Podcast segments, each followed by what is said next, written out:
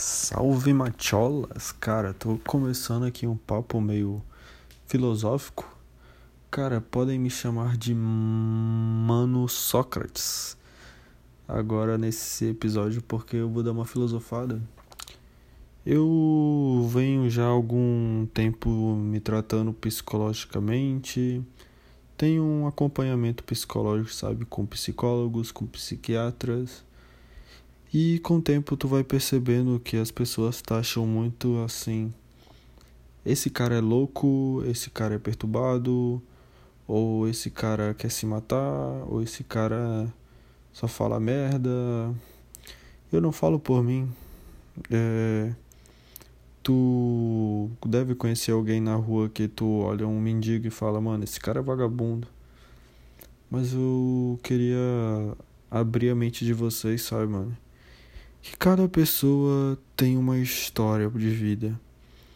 Um cara que está na rua, talvez ele possa ter tido uma criação horrível, sem carinho, e achou refúgio nas drogas. Uma pessoa que é meio perturbada, ela pode ter simplesmente apanhado muito em casa e aí o pai que batia nela já teve uma criação que o pai batia. Então, às vezes a gente é reflexo da criação dos nossos pais. E quando tu tiver um filho, tu vai fazendo a mesma coisa sem nem perceber, tá ligado? Mas a reflexão é mais profunda, mano. É algo, por exemplo, às vezes as pessoas, ah, tenho ansiedade, ah, eu tô com depressão. Ah, estou com a síndrome do pânico. E eu vejo que todas essas doenças, mano, tu não é como se tu pegasse uma etiqueta e colocasse tu tem essa doença, não, cara. Elas meio que são conectadas, sabe, mano, como se fossem porcentagem. Às vezes tem uma porcentagem de depressão, às vezes tem uma porcentagem de ansiedade, às vezes tu tem algum vício, às vezes tu tem insônia. E tudo isso é uma conexão, cara, não é algo separado, entendeu? Não, aquele cara é depressivo, esse aqui é ansioso. Não. Uma pessoa que é depressiva, ela pode ser ansiosa. E aí vai, cara. E eu não tô falando isso, mas tipo, eu tô estudando psicologia, mas isso não é o que eu estudei ainda. Isso é o que o meu psiquiatra me conversa comigo, sabe? E se tu parar pra analisar, o ser humano é algo muito complexo, velho. E pensa, pensa uma máquina como o cérebro. Eu acho que a gente tá vivendo uma geração onde mais vai ter problemas psicológicos, cara, porque a gente tá sempre conectado pelo celular. E nesse celular, cara, tu meio que tu tá sempre tendo que vendo novidades, estando novas tendências. Vamos dar uma voltada um tempo atrás. Antes da senhora internet, antes dos smartphones, era simplesmente a televisão. A televisão falava para uma massa. Então, meio que as pessoas sabiam o que estava na moda e ok, tipo, todo mundo sabia o que estava acontecendo e aquilo meio que era geral, comum. Hoje não, cara, cada um tem no seu aparelho é como ele te estimulasse a tu sempre estar tá buscando. Se tu parar pra pensar, tu ficar um, um mês sem mexer no teu celular, tu vai mexer? Não aconteceu nada, mano. Ninguém morreu porque tu sumiu de lá. Talvez um ou outro vai perguntar, mas não é algo tão importante, entende? Só que se tu for pelo menos, eu acho que 90% dos jovens que tem condição de ter uma internet, tem um smartphone, às vezes tu tá mexendo no teu celular, tu mexeu no Instagram, tu pisca o olho, vai no WhatsApp, daqui a pouco tu tá no Instagram de novo e não aconteceu nada.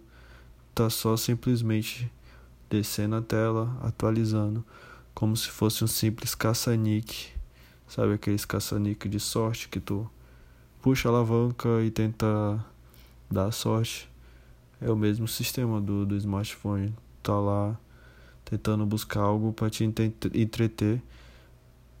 Eu penso que é meio que pra tu fugir da realidade, eu acho, e e tipo isso sempre deixa a gente com uma dopamina muito alta. E cara, é foda, mano. Eu, há um tempo atrás, eu pensava, puxa, graças a Deus que eu nasci agora, que tem internet, que tem energia, que tem videogame, que tem séries à vontade e tal. E... Mas será mesmo? Pensa comigo, será que mesmo é, é tão bom assim?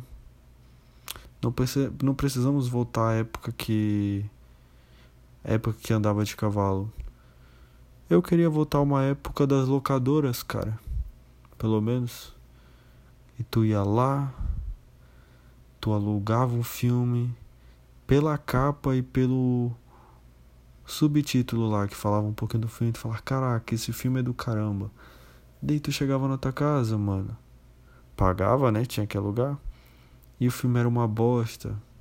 E tu ia ter que ficar o final de semana inteirinho se arrependendo de ter alugado um filme bosta, sendo enganado pela a marca. Isso era ruim? Era. Mas é como se tu desse valor, cara, pra um. Um.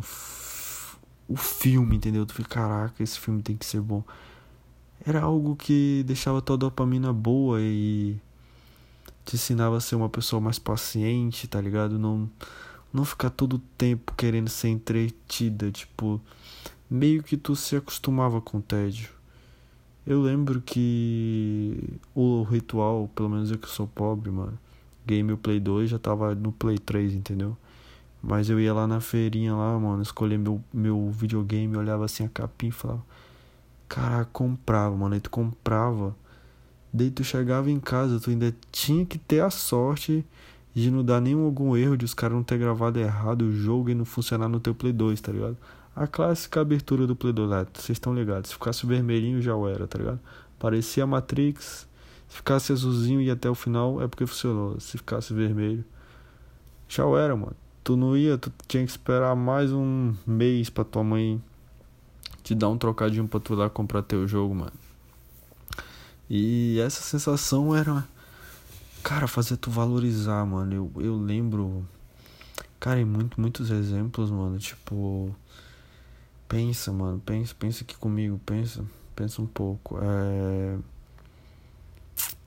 Bom, mano, eu, eu tinha outros exemplos, mas agora não veio na minha cabeça, mas é por aí, cara.